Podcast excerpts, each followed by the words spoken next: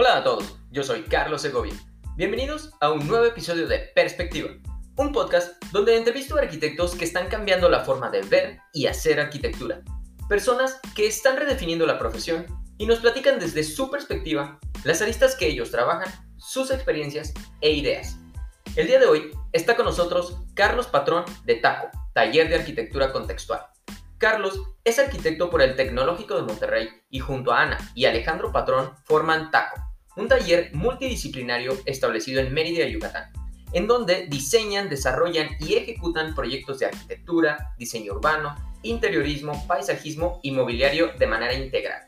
La filosofía del taller reside en la convicción de que la lectura, interpretación y vinculación de los elementos que conforman el contexto específico de cada situación permite descifrar obras con un fuerte sentido de identidad y arraigo al sitio, lo cual contribuye a la construcción del testimonio de una sociedad más consciente y sensible al espacio en el que se desarrolla. TACO ha, recibido numerosos reconocimientos, entre los que destacan el primer lugar de la Bienal Panamericana de Quito, dos primeros lugares de íconos del diseño de la revista AD, inclusión a las 100 obras más influyentes de la arquitectura mexicana de Art Daily, nominación al Mies Crown Hall America's Prize de Chicago, seleccionados para la exposición 21 jóvenes arquitectos mexicanos, segunda edición, en el Museo Nacional de Arquitectura, dentro del Palacio de Bellas Artes, además de su participación en el Pabellón de México durante la decimoquinta muestra de arquitectura de la Bienal de Venecia. Y bueno, así sin más, los dejo con la entrevista que grabamos vía Zoom. Hola a todos, el día de hoy es un placer estar con nosotros Carlos Patrón de Taller de, Arquitectura Contextual. Eh, Carlos, pues muchas gracias este, por tu tiempo. Eh, bienvenido, esta es tu casa, estos son tus micrófonos. Muchas gracias por la invitación, Carlos. Aquí muy atento a las preguntas que tengas que hacer y con todo gusto responderlas de la mejor forma posible. Excelente, pues vamos comenzando. Mi primera pregunta es, ¿por qué taco? Digo, es un nombre sumamente identificable, muy mexicano, pero que no se relaciona con la arquitectura. ¿Cómo, cómo surge este, este nombre para su taller? Bueno, yo creo que el nombre en un, en un taller, o al menos como lo estamos usando nosotros, era como un por un lado, tenía que hablar de lo que queríamos lograr o, que hable un poquito de cómo hacemos las cosas. Eh, y, viene, y viene siendo como, como pues viene de, de taller de arquitectura contextual, por eso es el complemento de taco, para que se entienda un poquito de dónde viene. Ahora, obviamente fue plan con maña. Eh, queríamos que fuera un nombre pegajoso, fácil de aprender, que sea lo mismo en cualquier idioma y que, y que te relacione automáticamente con México, que te relacione automáticamente con una práctica joven, fresca, ¿no? Y, y, y, ya, pues básicamente eso es lo que buscábamos, ¿no? Que, que, que, el nombre tenga igual como cierta... Identidad, ¿no? O sea, como, como mucha identidad, identidad y, también un poquito de irreverencia, ¿no? O sea, en el sentido de que, de que, pues, en la época en la que pusimos el nombre, todo el mundo era, no sé, Carlos Patrón Arquitectos, por decir algo, ¿no? Claro. Y, y, sí queríamos igual, otra cosa que no queríamos apellidos, nombres y apellidos en nuestro nombre, porque lo, lo, lo, queríamos fomentar el trabajo eh, colaborativo, en equipo, ¿no? Y, y, no queríamos protagonistas dentro del nombre del, del taller. Muy bien. Oye, ¿y qué comentarios eh, han recibido? Este, porque tú lo acabas de comentar, en, algún momento las firmas eh, tenían unos nombres muy convencionales, ¿no? Y, de pronto llegan ustedes con este nombre, como tú lo mencionas, como irreverente, pero no sé, este, para, pues para el gremio, ¿qué, qué lo recibe o qué comentarios han tenido? Pues yo creo que mientras hay un sustento con, con, tu obra, con tu trabajo construido, pues tu trabajo habla por ti, ¿no? Entonces, eh, digo, nosotros tratamos de, que, de hacer de la manera más profesional nuestro trabajo y, y nos remetimos a, a, que, nuestro, a que nuestras obras hablen, hablen por nosotros, no tanto hablar nosotros y por hablar, ¿no? Va, muy bien. Oye, ya metiéndonos en, su práctica o en su metodología de diseño, ustedes hablan de generar arquitectura con sentido común, pero como dijo Frank Underwood en uno de sus eh, episodios en House of Cards, dice, el sentido común es el menos común de los sentidos. ¿Cómo aplican esto o este sentido común en sus proyectos o cómo llegan ahí ustedes? Fíjate que yo el sentido común lo encuentro mucho en la necesidad, ¿no? En, los lugares donde no hay recursos, en donde te las ingenias para hacerlo con lo que tienes a la mano y, y, y al menor costo posible, ¿no? Y enfocándote simplemente a darle solución al problema sin, sin tener prejuicios sobre pues, los materiales o las formas o lo que sea, porque de repente vivimos en una cultura con tanta información y con tantas eh, pues, cosas que nos quieren vender ¿no? alrededor, que, que, es muy fácil perderse y, y, y perder ese, ese, pues, es, ese, sentido, ese sentido común, o sea, valga la redundancia, ¿no? Este, de, de, pues, ¿para qué estás proponiendo algo, no? No estoy diciendo que esté mal de repente innovar y proponer cosas, eh, cosas nuevas, sí, pero hay que, hay que saber identificar dónde está, cuándo está pasando eso y cuándo realmente pues te están vendiendo gato por liebre, ¿no? O, simplemente, no gato por liebre, pero pues no se justifica el, pues la inversión si lo puedes resolver de otra forma, ¿no? Eh, pero básicamente es, es, es, es, un poquito por donde, por donde le llegamos, ¿no? Y a mí me sirve mucho eh, irme a ser, yo soy muy observador, eh, me gusta mucho irme a, pequeños pueblitos, caminar, ver, las, ver las, las casas, las construcciones que hay ahí y ver cómo dan solución eh, a ciertas características climáticas o con presupuestos reducidos. Y, y ahí, digo, cada vez que voy a, hago un tipo de viajes de este tipo, pues, para mí es súper refrescante, ¿no? En ese sentido. Ok, entonces entiendo que, que, que, tú dices, bueno, parto de la observación para encontrar una necesidad y ya que encuentro una necesidad, ese se vuelve como como el sentido común sobre el que se tiene que girar tal vez un, un proyecto, ¿no? Una, una, necesidad real. Pues más que nada, es, es, yo creo que es la, no es como literalmente ir y copiar una solución que viste en tal lugar porque te gustó, sino aprender a pensar, ¿no? O sea, yo creo que el sentido común es, es, es más aprender a pensar con lógica, con lo que tienes a la mano, con lo que tienes disponible, con lo más fácil, ¿no? Que, que te va a solucionar un problema y que no te va a estar dando este, pues, situaciones de a, largo o mediano plazo de que, no sé, de que no se está comportando como tú esperabas y cosas así, ¿no? Claro que es como, como lo que comentabas con el nombre, ¿no? O sea, siempre y cuando tengas un sustento muy claro, vas a tener un argumento para, para, para sobre el cual eh, girar un, un, proyecto, ¿no? Va, va por ahí, ¿verdad? Claro, sí. Oye, en su obra uno aprecia el uso de materiales aparentes contrastados con colores vivos que generan una identidad otra vez muy mexicana. Eh, ¿Cómo logran ustedes este equilibrio?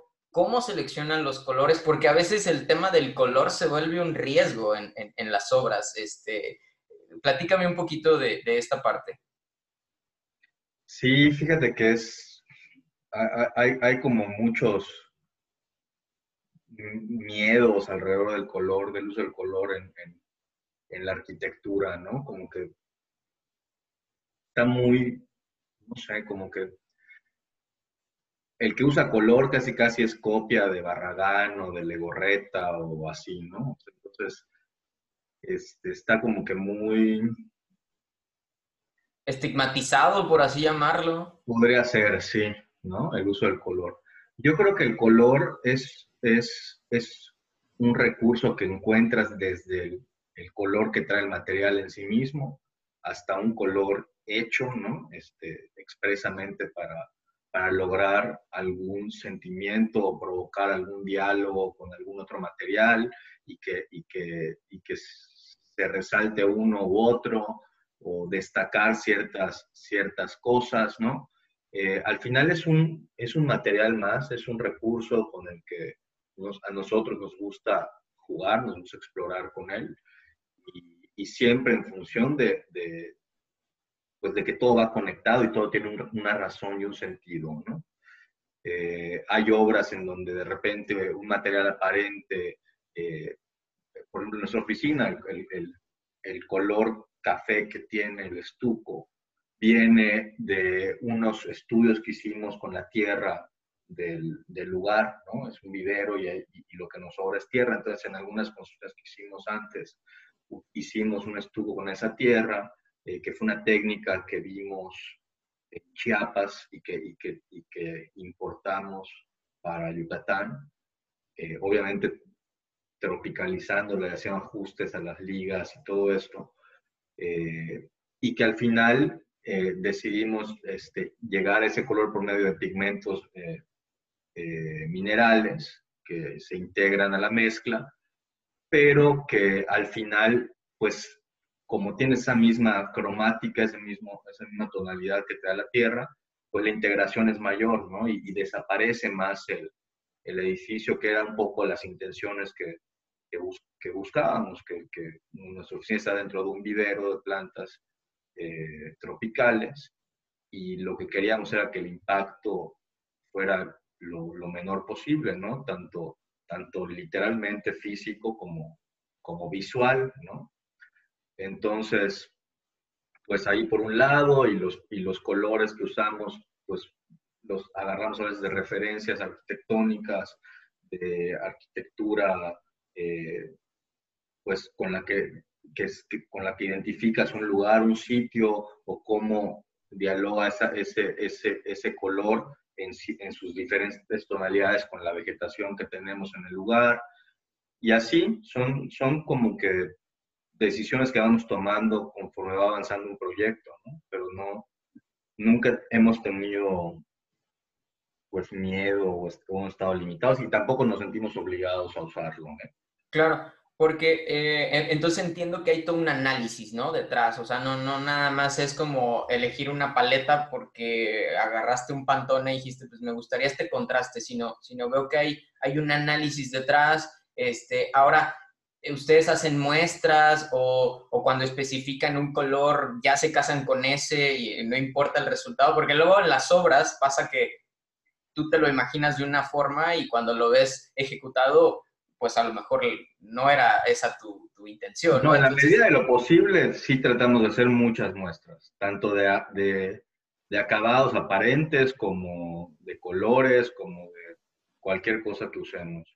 Y tratamos de, de hacer como este, eh, esta combinación de todos los materiales que vamos a usar para ver realmente cómo se comportan entre sí y, y vamos ahí ajustándole, ¿no? Dependiendo de lo que vayamos viendo pero todo es siempre en busca de un objetivo eh, común, que es, la obra. Entonces sí creemos que el material es un elemento que es sumamente importante en la arquitectura. Hay gente que no lo valora, ¿no? O que, no, o que, o que es, es algo secundario. Yo creo que, que sí es algo que, que determina mucho de cómo se va a sentir una obra. Lo mismo que la calidad de ejecución, ¿no?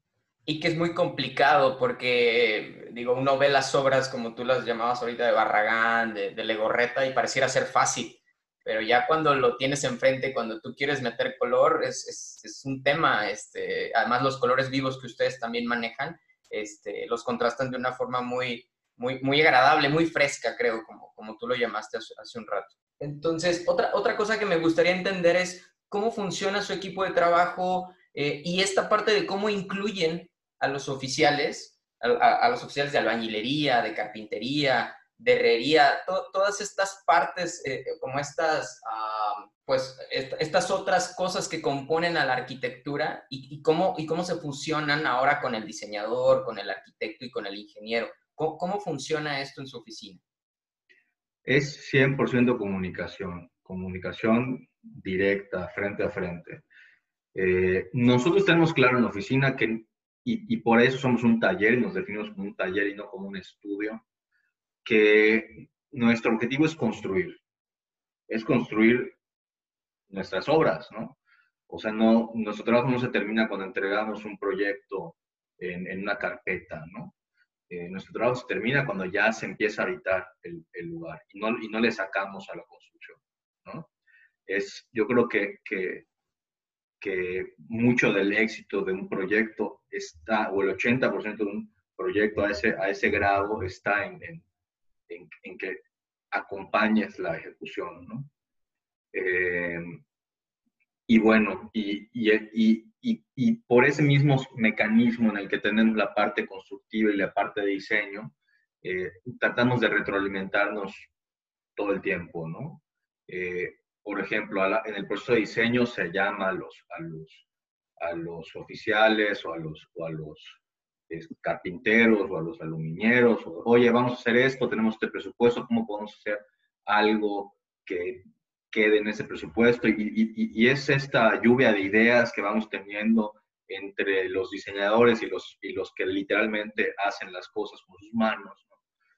Y, vamos llegando a, soluciones que nos hagan sentido a ambas partes. ¿no?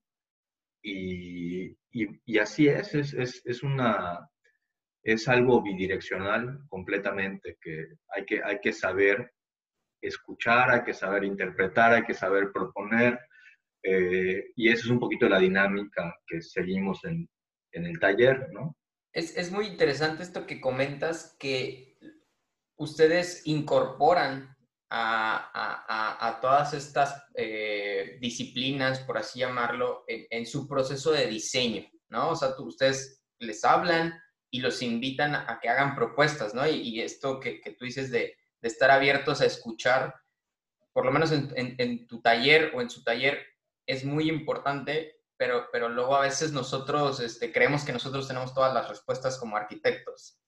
No, no, no, no, hay, que, hay que, siempre hay que, hay que reconocer que el, que más sabe de un tema es el que, el que literalmente lo hace. Obviamente, a veces cuando alguien está muy encasillado en una actividad, pierde un poquito el panorama y para eso está, entramos los diseñadores a, moverles el tapete, ¿no? Pero, pero es lo que te digo, o sea, de esa, de esa eh, comunicación que se logra es de donde salen mejores propuestas, ¿no? Otra cosa es que tu taller es multidisciplinario, o sea, como, como tú lo mencionabas, no solo diseñan, sino también desarrollan y ejecutan, pero además no solo obras de arquitectura, sino también de diseño urbano, de interiorismo, paisajismo, mobiliario. ¿Cómo hacen ahora para ofrecer tantos servicios? O sea, ¿qué, qué tan grande es su oficina o, qué tan eficiente se vuelve? Porque, porque la oferta es amplia, pero, pero sus, sus productos se ven de muy buena calidad. Pues realmente, diseño es diseño, ¿no? Desde diseñar, y, y, a veces es, es, igual o más complicado diseñar una silla que un, que una parte de una ciudad, ¿no? O un espacio público. Entonces, eh, a nosotros nos entusiasma mucho el hecho de no estar encasillados en, una tipología o en una escala. y creo que es más, más nutrido el, resultado que, que, se puede lograr cuando trabajamos más que nada con una metodología que eso es lo que sí, lo que sí es el común denominador de nuestros proyectos. Una metodología en base al análisis, eh, en donde vemos, nos vemos más que como creadores o más como creativos, nos vemos más como investigadores, como conciliadores, ¿no? Como una, personas que nos encargamos de, hilar las cosas, ¿no? Y de, y de, y de cómo eh, tratar de llegar a un, común acuerdo entre los diferentes factores que siempre están interviniendo en, un proceso eh, de arquitectónico constructivo, ¿no? Este, no están a gusto encasillados, ¿no? Ustedes están más a gusto siendo no tanto creativos o creadores, sino más investigadores, este, más, más, verlo en el sentido más, más macro, ¿no? O un poquito de afuera. Sí, o sea, Nos gusta mucho el, poder, el poder no, es, menos monótono, ¿no? El, hecho de, poder, y, creo que cuando te encasillas en, una tipología o en una escala, empiezas a, ser muy repetitivo. Claro. Y tu proceso empieza a, a ser menos, tu forma de pensar ya se vuelve más floja, ¿no? Oye, ¿y esto el mercado se los pidió a ustedes o ustedes más bien vieron esa necesidad de, cubrir más, ¿no? Este, eh, y la otra pregunta sería, eh, digamos que contratan ustedes especialistas, es decir, no sé, interiorista, un paisajista, o ustedes mismos este, quieren estar eh, pues cuestionando, ¿no? Este, desde, desde, su profesión todo, todo lo, lo demás. Bueno, mis socios, yo soy arquitecto, pero mi socia es, interior, es interiorista y mi otro socio es ingeniero civil. Entonces, de entrada, o sea, los tres pilares del que construimos la, la empresa, eh, tenemos una formación desde un lugar distinto, ¿no? Pero siempre, eh, en, y, y, lo que veíamos como, como algo que no estaba en, ocurriendo en nuestro, en nuestro ámbito cuando empezamos es esa coordinación entre todas esas áreas, ¿no? Entonces, veíamos que los arquitectos no les gustaba meterse en problemas de construcción, veíamos que los diseñadores no les gustaba, o sea, se entraban cuando ya se había terminado la obra, eh, a veces los arquitectos simplemente dejaban cuatro focos y un apagador y listo, y no se, no se enfocaban a, cómo realmente va a funcionar ese espacio o, cómo va a ser el detalle del detalle, ¿no? Que es lo que un interiorista hace muy bien. Eh, y, eso llevarlo al exterior, al paisaje, al, mobiliario, ¿no? Y, luego la parte constructiva, que, a veces diseñamos, pero no sabemos cuánto cuestan las cosas, y es un retrabajo, hay que regresar y, y cambiar el proyecto a veces, o a veces no se terminan los proyectos y, le echamos la culpa al cliente, cuando el cliente es el que menos culpa tiene, porque pues él llegó, él es, él, él, él no es el, que, el experto, él no es el que sabe, supongo que va contigo porque tú, tú tienes ese conocimiento y, tú le puedes ayudar a, administrar mejor los recursos con los que cuenta para que su proyecto se haga una realidad. Entonces, pues esas eran las necesidades que nosotros veíamos y que, y que el hecho de juntar esas tres disciplinas, pues podíamos eh, ofrecer una, solución para los clientes que, que así lo desearan, ¿no? Oye, ¿y, y como de qué tamaño es su oficina? ¿O qué, qué, qué tan grande es? Como, como Nosotros tenemos una oficina pequeña, o sea, pequeña me refiero a que vamos normalmente entre seis y nueve personas. Eh, realmente es el tamaño que nos sentimos cómodos, que nos sentimos eh, que realmente le podemos dedicar el tiempo, y la, el, tiempo necesario en nuestros proyectos. No somos una oficina que estamos corriendo con los tiempos. Eh, siempre somos muy, muy sinceros con nuestros clientes de, de, que las cosas llevan su tiempo, que lo que hacemos nosotros es, mera planeación y mientras más planeado y más especificado y más detallado esté un proyecto, pues menos incertidumbre hay a la hora de ejecutar, ¿no? Entonces, a veces puede, puede ser que tarde lo mismo o más el desarrollo de un proyecto que la ejecución en sí. Pero al final eso, es, eso se traduce en ahorros en la construcción y en optimizar muchas cosas, y, y, en estar seguros de que lo que estamos construyendo pues está, está correcto. No nos sentamos a descansar en nuestra hamaca y a dejar pasar el tiempo. Simplemente eh, nos gusta eh, estar involucrados, dedicarle el tiempo, nuestra experiencia a cada uno de los, de las, de los proyectos que, que, pasan por nuestras manos y, y, no simplemente delegarlo, ¿no? O sea, no, no, no nos vemos como una oficina en la que, ok, tenemos 20 proyectos, tú haces estos cinco, tú haces estos cinco y yo hago estos dos, porque son los que más me gustan, ¿no? O sea, nos gusta realmente involucrarnos en todos ellos, ¿no? Oye, y dada la época que vivimos, este, donde todo urge, todo era para ayer, este, ¿cómo ¿cómo le hacen ustedes para, para negociar o para, o para hacerle ver al cliente la necesidad de, que cada proyecto requiere su tiempo, ¿no? O sea, de, digo, eh, si hay que ser eficientes, pero no eh, ir con prisas, ¿no? Como, como tú lo llamabas. ¿Cómo, hacen esta parte? ¿Cómo negocian? Pues simplemente es hablar claro, poner las cosas sobre la mesa sobre cómo, sobre cómo trabajamos, ¿no? Y eso al final te va filtrando a tus clientes. Hay clientes que no lo valoran o no lo valoran por el momento, ¿no? Y, y después de una mala experiencia regresarán y, y, verán por qué se les recomendó, ¿no? Eh, y hay otros que pues lo entienden perfectamente. Entonces, igual es un filtro, es un filtro de, de, de con quién trabajar.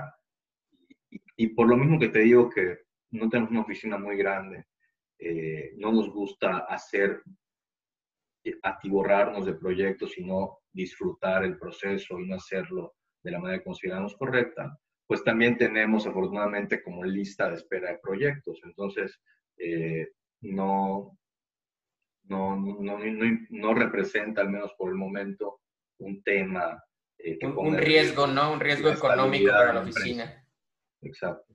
Oye, ¿y cuál consideras que fue la obra de, detonante en, su oficina? Es decir, ¿con qué obra ustedes creen que, comenzaron a, posicionarse, que, la gente comenzó a identificarlos o que simplemente comenzaron a llegar más clientes? Pues definitivamente fue Casa Gabriela, pero fue así una cosa que nos cayó de sorpresa, que nunca imaginamos, esperamos el, el efecto que iba a tener en la oficina esa obra. Nosotros realmente estábamos pues avanzando a paso firme, ya teníamos, cuando fue Casablanca teníamos cuatro años con oficina. Eh, y antes de esa no nos habían publicado absolutamente nada, ¿no?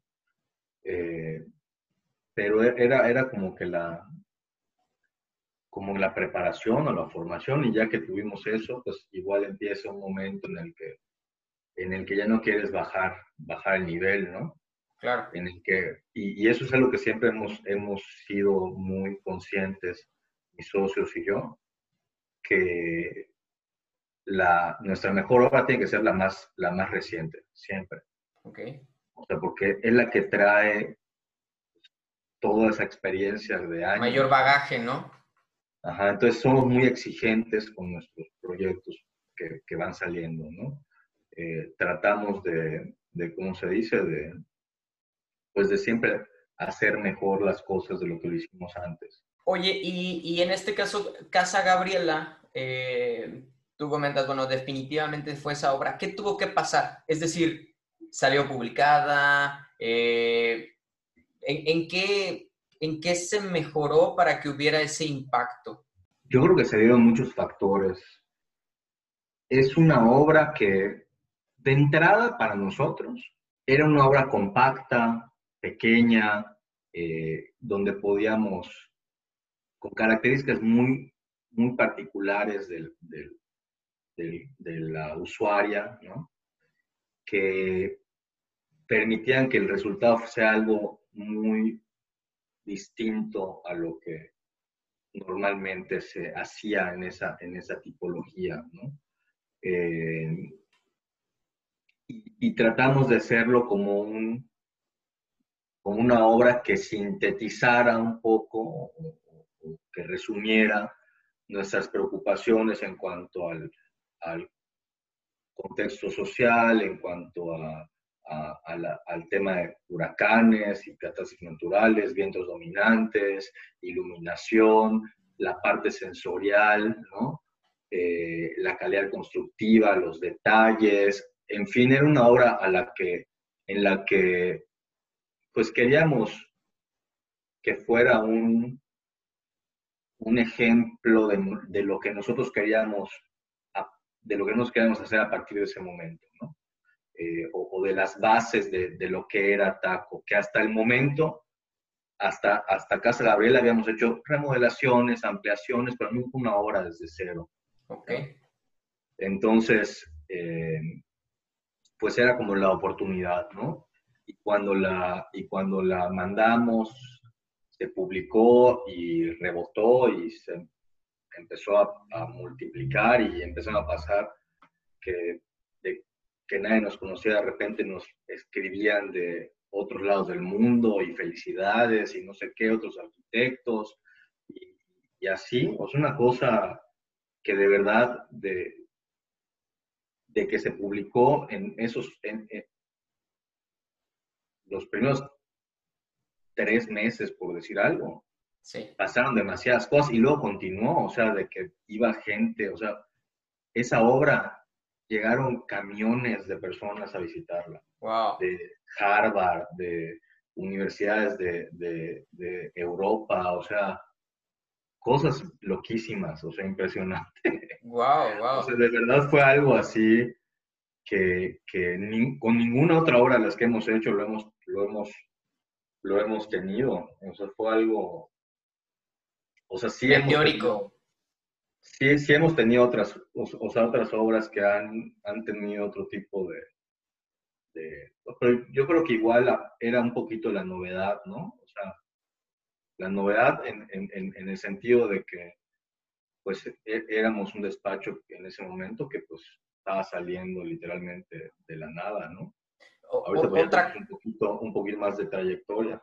Otra, otra cosa que no sé si te eh, haya tenido que ver es que al día de hoy ustedes, ustedes forman parte de esta como corriente de, arquitectura emergente mexicana que está siendo muy, muy largo eh, eh, el país, digamos. O sea, antes estaba muy centralizado en la Ciudad de México, eh, y de pronto empiezan a salir muchas propuestas de otras partes del país y bastante interesantes. O sea, no sé si también tuvo que ver esto para, para que hubieran, o sea, este proyecto suyo haya tenido este impacto.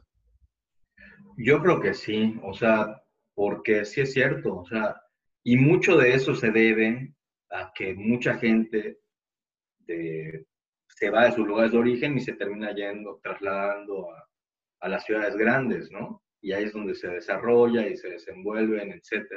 A mí me quedó muy grabado. Eh, yo estoy en el TEC, en el campus Monterrey. Eh, bueno, empecé en el campus ¿no? en el campus Monterrey, y me tocó un director, el arquitecto Antonio Garza, que, que, en su momento yo tenía unos planes de quedarme en Monterrey y a trabajar en, un lugar de, desarrollo urbano y cosas así, que es como que lo que siempre me ha apasionado o, llamado más la atención, el tema eh, de la ciudad y todo esto. Eh, y al final cierra este lugar por, por, el tema de la crisis del 2008, 2009. Y, y como que mis planes se desmoronaron, ¿no? Y, me acerqué con este, con este, con el que era mi director, le platiqué y, hablando con él me dice, o sea, yo sabía de que a dónde me irme, a, no sé, buscar trabajo fuera de México o, en la Ciudad de México o aquí en Monterrey, no sé qué. Me dijo, no, tienes que regresar a Mérida, me decía. Tú tienes que regresarte a tu lugar y aplicar lo que aprendiste ahí, aquí, ahí. Y porque si no, nunca van, nunca van, a, nunca van, o si todos los, los, los, que estudian fuera se quedan fuera o se van a otros lugares y no, y no regresan a sus lugares de origen, pues ahí se van a quedar sus lugares de origen, ¿no? Claro, claro. Entonces, eso fue como un poquito lo que, o sea, no, no había visto esa perspectiva.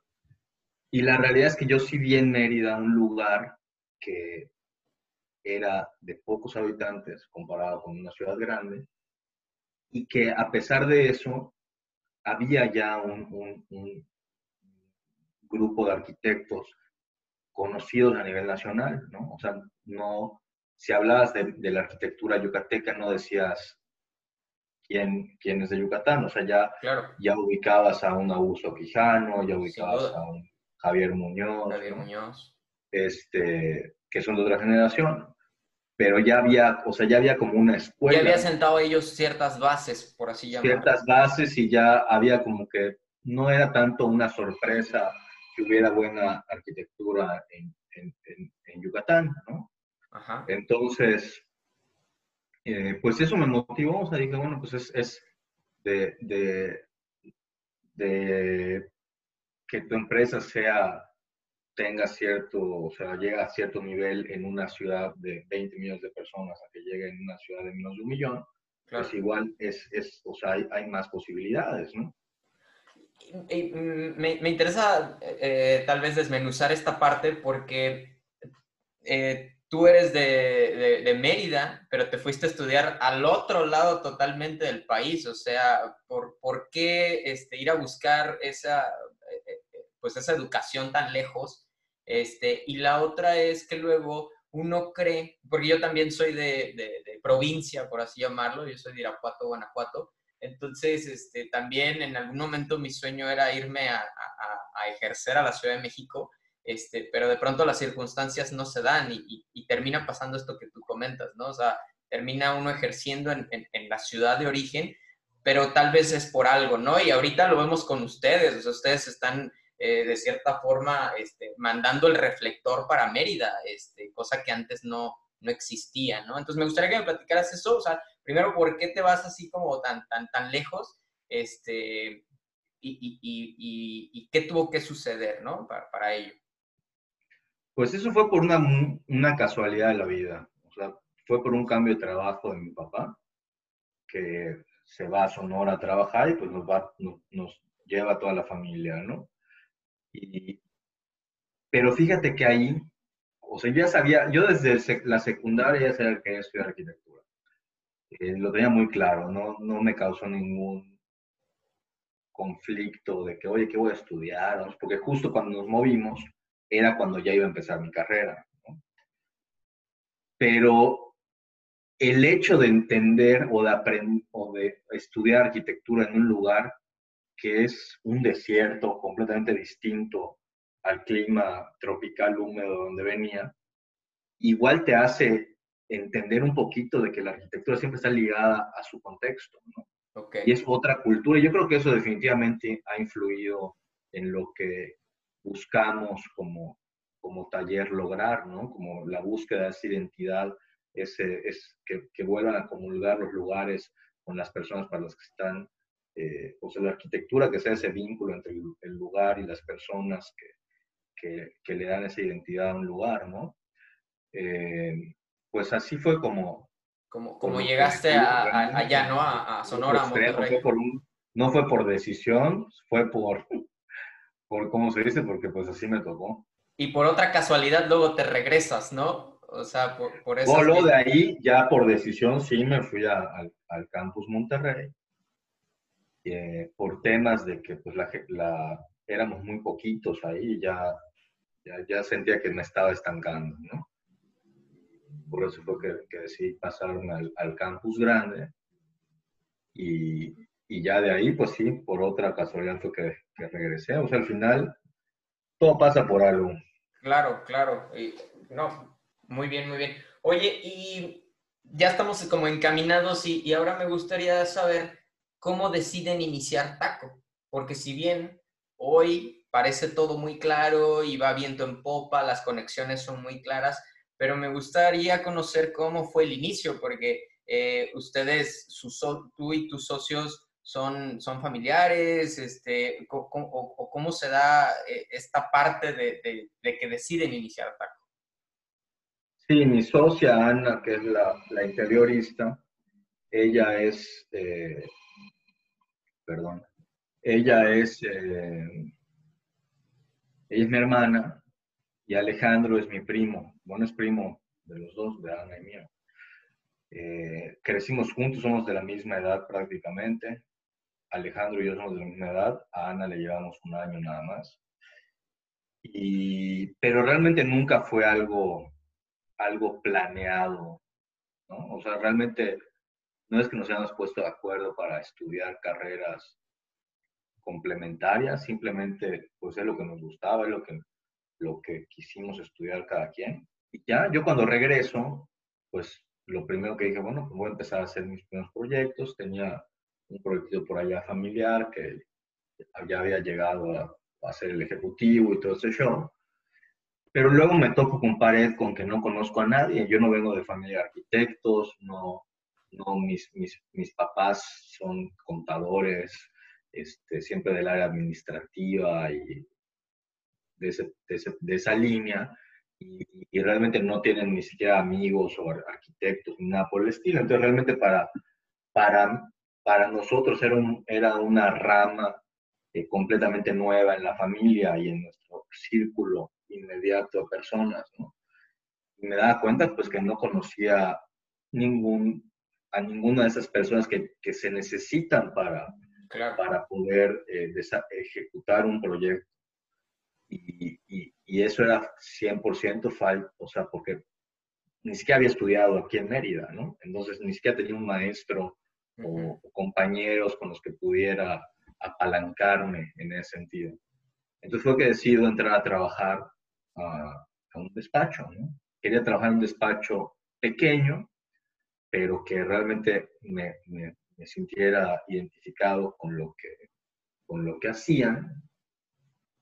Y porque ya había trabajado en otros lugares más grandes y te encasillan y te quedas, o sea, si haces renders, eres el renderista, si eres, haces planos, haces planos. Entonces, yo quería realmente aprender del negocio completo, de cómo, cómo era este, desde el desarrollo del proyecto hasta la supervisión, construcción, etcétera. Entonces, eso fue lo que estaba buscando, lo encontré, estuve ahí tres años en, en, en ese, en ese periodo. Eh, Ana y Alejandro también estaban por su lado eh, trabajando en empresas y todo esto. Y, mientras teníamos sus trabajos fue que, que, cayeron un par de proyectos familiares que decidimos hacerlos juntos. Y, y después de este proceso que, que llevamos, ¿no? de, vimos que el resultado nos gustaba, que, que al final, con todas las discusiones, todo esto, el resultado era algo que, que nos gustaba y que nos sentíamos orgullosos y pues decidimos eh, juntarnos formalmente a, hacer proyectos en nuestros tiempos libres hasta que ya eh, la carga de trabajo fue tal que renunciamos a nuestros trabajos eh, y ya empezamos a, a trabajar de full entonces, eh, digo, fueron también como las, las circunstancias, ¿no? Del momento las que los llevaron como a decir, bueno, pues vamos a hacer nosotros algo juntos porque somos los que nos conocemos, trabajamos bien, nos gusta lo que estamos haciendo, pero además eh, traían doble chamba, ¿no? O sea, ustedes iban a su trabajo y en los ratos libres o en ciertos días se juntaban y hacían sus proyectos en común. Yo entraba a las nueve a trabajar salía a comer a las 2, regresaba a las 4 y salía después a las 7. Yo iba a las 7 y media, 8 a la obra, a ver que todo estuviera bien, que se arranque, que no sé qué. Luego a la, a la hora de la comida igual. Y en la noche nos juntábamos a diseñar. Wow. el día siguiente, o sea, ese nivel, así sobre la marcha. Así se desarrollaron nuestros dos primeros proyectos, que son Casa Sonaja y, y Pabellón 13 en ese, en ese esquema de... Con ese ritmo de, de, de 14 horas laborales diarias, este, y, y, ya en ese momento ya eran taco o, o solamente hacían eh, eh, proyectos y ya después decidieron eh, ponerle nombre y todo. No, en ese momento ya, ya éramos taco, simplemente no, o sea, éramos, éramos taco para nosotros, ¿no? Internamente, ¿no? Para ponerle nombre al niño. Sí. Oye, ¿cuál es su opinión o, tu opinión de las redes sociales y cómo estas impactan o están transformando la manera de hacer arquitectura en la actualidad? Por ejemplo, Instagram, hay, hay, redes sociales sin duda que son más, más eh, eh, punta de lanza, por así llamarlo, para, para los diseñadores. Instagram es una de ellas pero luego la red de contactos que ahí mismo se genera, es decir, cómo, esto está transformando pues, la escena nacional y, la práctica arquitectónica en general. Yo creo que en general la conectividad que hay hoy en, el mundo es impresionante. O sea, es, es, es, cosas que cuando yo me gradué no existían. O sea, en el 2009 que me graduó, no, ni siquiera el WhatsApp existía. a ese nivel, este, yo en el 2008 me fui a hacer un internship a España y me acuerdo que yo hablaba con tarjetas que tenía dos minutos para hablar con mi familia y, costaba un dineral y, tenía que hacerlo, o sea, solo lo podía hacer una vez cada dos semanas, ¿no? Entonces, eh, y, yo me acuerdo que cuando me fui a buscar departamento no era de que entras a internet y encontrabas, o sea, fui periódico y ir a visitar las cosas, o sea, y eso es hace 10 años, o sea, no es hace tanto. Claro, claro.